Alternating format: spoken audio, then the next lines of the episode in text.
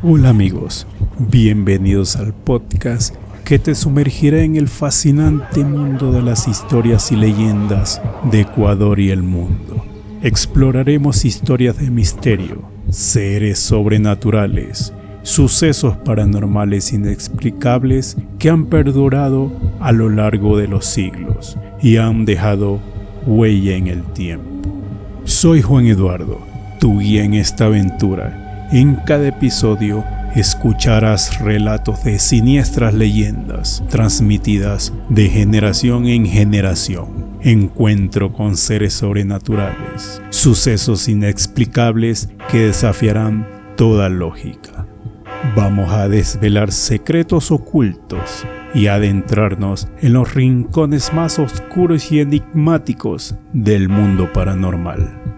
Prepara tus auriculares para sumergirte en un mundo donde lo normal se convierte en extraordinario y lo imposible cobra vida.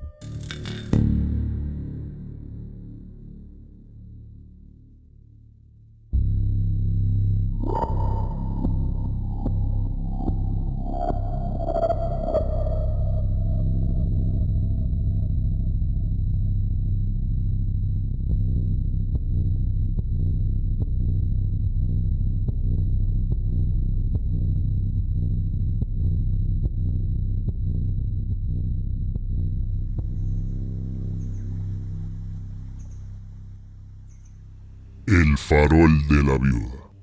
Una de las leyendas más escalofriantes de Ecuador habla de una mujer que no puede descansar en paz a causa del terrible error que cometió en vida. Cuentan los abuelos cuencanos que, más vale, nunca te cruces en su camino.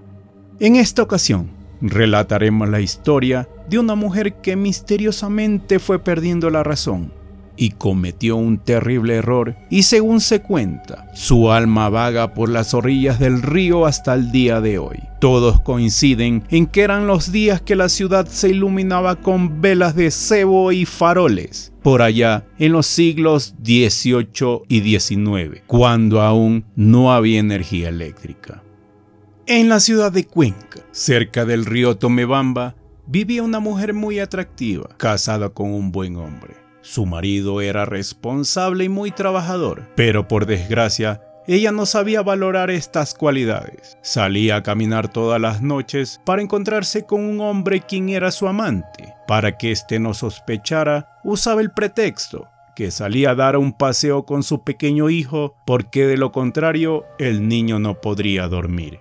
Cada noche salía a pasear por las orillas del río acompañada por su amante y su hijo. La mujer estaba profundamente enamorada de aquel hombre, con el que daba sus recorridos nocturnos. Tan pronto como llegaba al lugar donde le esperaba su aventura, el pequeño se quedaba abandonado. En tanto, ella se entregaba al amor.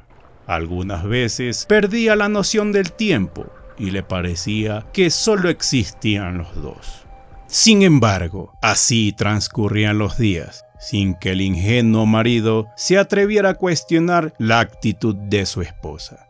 Una de esas noches en que se encontraba junto a aquel hombre, presa del amor y la lujuria, sin darse cuenta, el niño se resbaló de sus manos, cayó al río y fue arrastrado por las correntosas aguas. Desesperadamente, fue a precipitada carrera a su casa a buscar un farol. Buscó de orilla a orilla en el río, pero no pudo encontrarlo. Volvió a casa para despertar a su marido y contarle su desgracia. Cuando éste se enteró de lo ocurrido, sintió tal desesperación y fue hasta el río para buscar él mismo al niño. Nadó por varias horas sin encontrarlo y para el amanecer había perdido la razón. Desquiciado, el hombre terminó quitándose la vida. La desdichada mujer, ahora viuda, acabó totalmente trastornada. No pudo soportar el remordimiento que sentía por la muerte de su familia. Todo esto a causa de su aventura amorosa. Los habitantes de la ciudad, al enterarse de lo ocurrido, la miraban con odio y repugnancia. Muchas veces la veían que vagaba en las orillas del río Tomebamba, llamando a su esposo y a su hijo, causando gran temor a todos los que pasaban por ahí.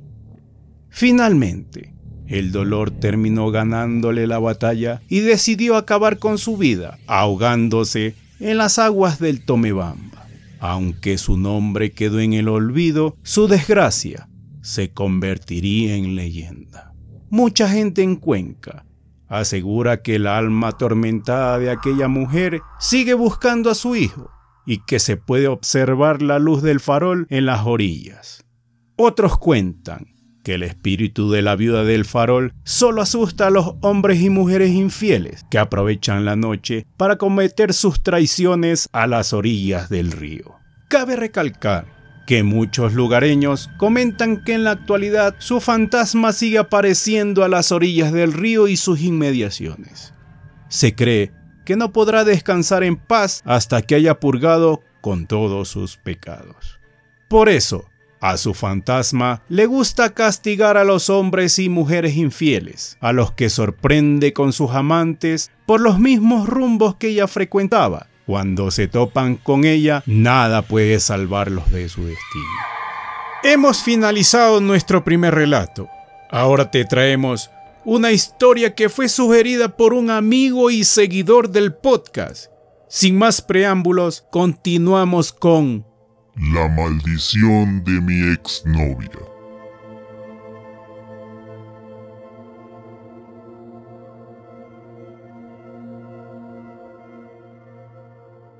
Hace tres años conocí a Carolina. Ella era una mujer muy hermosa, de ojos verdes y cabello oscuro, y me enamoré perdidamente de ella en el instante en que nos conocimos. Durante los primeros meses de nuestra relación, todo era perfecto. Sin embargo, a medida que pasaba el tiempo, empecé a notar ciertos comportamientos extraños en Carolina. A menudo Carolina parecía estar perdida en sus pensamientos, como si estuviera preocupada por algo que no quería compartir conmigo. Sus ojos solían estar llenos de tristeza y preocupación, y sus palabras estaban llenas de obscuridad. Me inquietaba mucho verla así, pero cada vez que le preguntaba qué le pasaba, ella simplemente me decían que eran cosas de su trabajo y que no debía preocuparme. A medida que pasaban los meses, la relación se volvió cada vez más tensa. Carolina se volvió más distante y reservada, y nuestras discusiones se volvieron más frecuentes. No entendía qué le pasaba, pero sabía que algo no estaba bien. Decidí investigar un poco por mi cuenta y descubrí que Carolina había estado involucrada en un culto obscuro hace varios años. Pensé que esto podía explicar su comportamiento extraño y su aura pesada.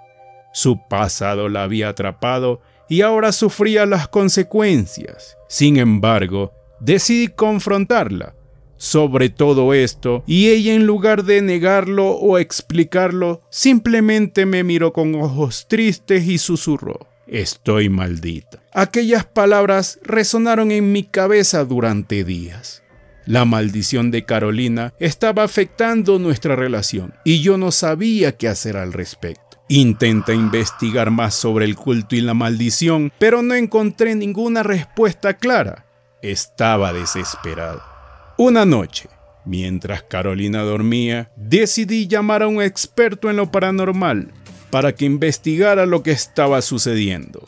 El experto llegó a nuestra casa y realizó una serie de rituales y hechizos para deshacer la maldición. Sin embargo, al final de la sesión, nos informó que la maldición era demasiado poderosa y que necesitaba más tiempo para descifrarla. Los días pasaron lentamente mientras esperábamos a que el experto encontrara una solución. Carolina se volvió cada vez más débil y enferma, y yo me sentía impotente ante su sufrimiento. Finalmente, una tarde, el experto regresó con una sonrisa en su rostro. Descubrió que la única forma de romper la maldición era encontrar un antiguo amuleto que se había perdido hace siglos. Su búsqueda nos llevaría a una antigua mansión abandonada en las afueras de la ciudad. Sin pensarlo dos veces, nos dirigimos hacia allí.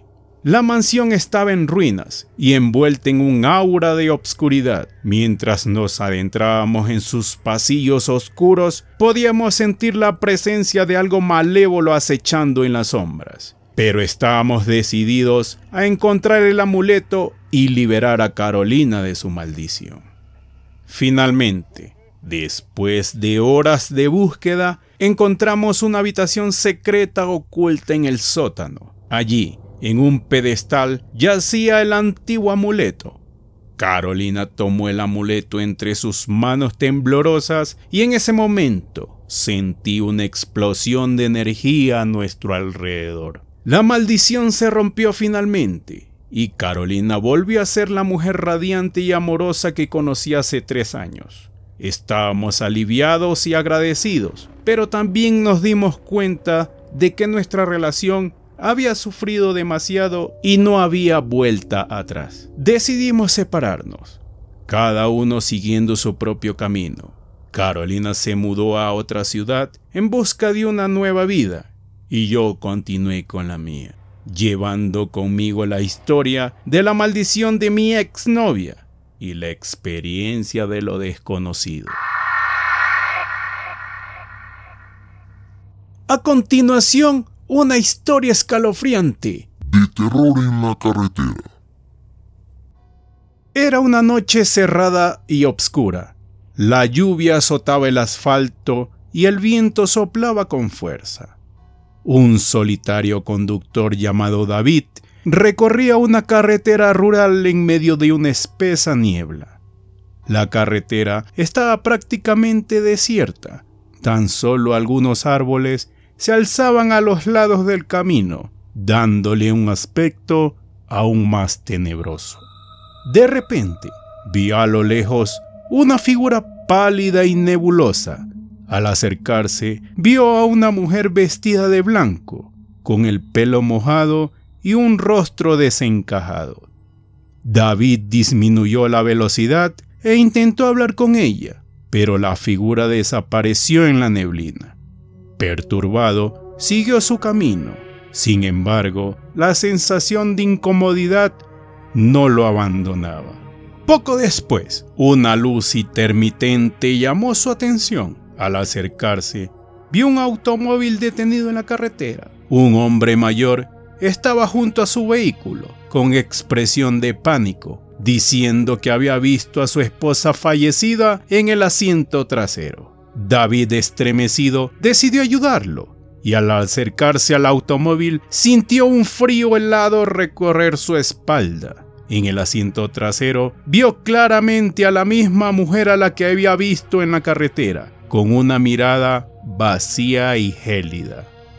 Tembloroso, David decidió abandonar el lugar y continuar su viaje. Sin embargo, cada vez que intentaba alejarse, la mujer aparecía en distintos puntos de la carretera, siempre con la misma expresión perturbadora. Comenzó a sentir que algo sobrenatural y siniestro lo rodeaba. Finalmente, llegó a un pequeño pueblo y buscó refugio en una posada.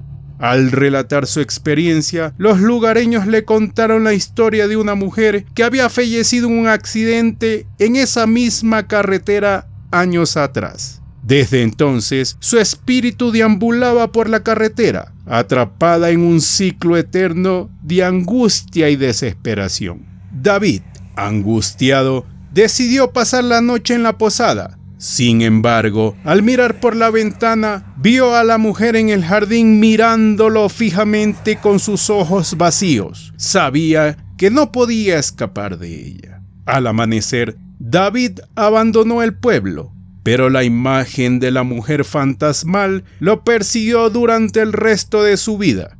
Cada vez que conducía en una carretera solitaria, sentía su presencia, recordándole que no podía escapar del horror que había presenciado esa fatídica noche.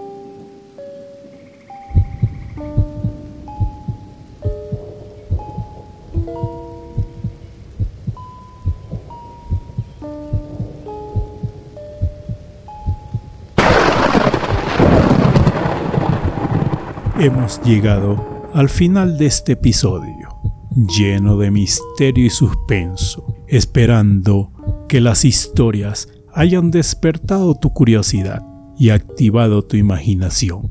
Recuerden que las leyendas e historias paranormales nunca terminan, siempre hay más historias por descubrir.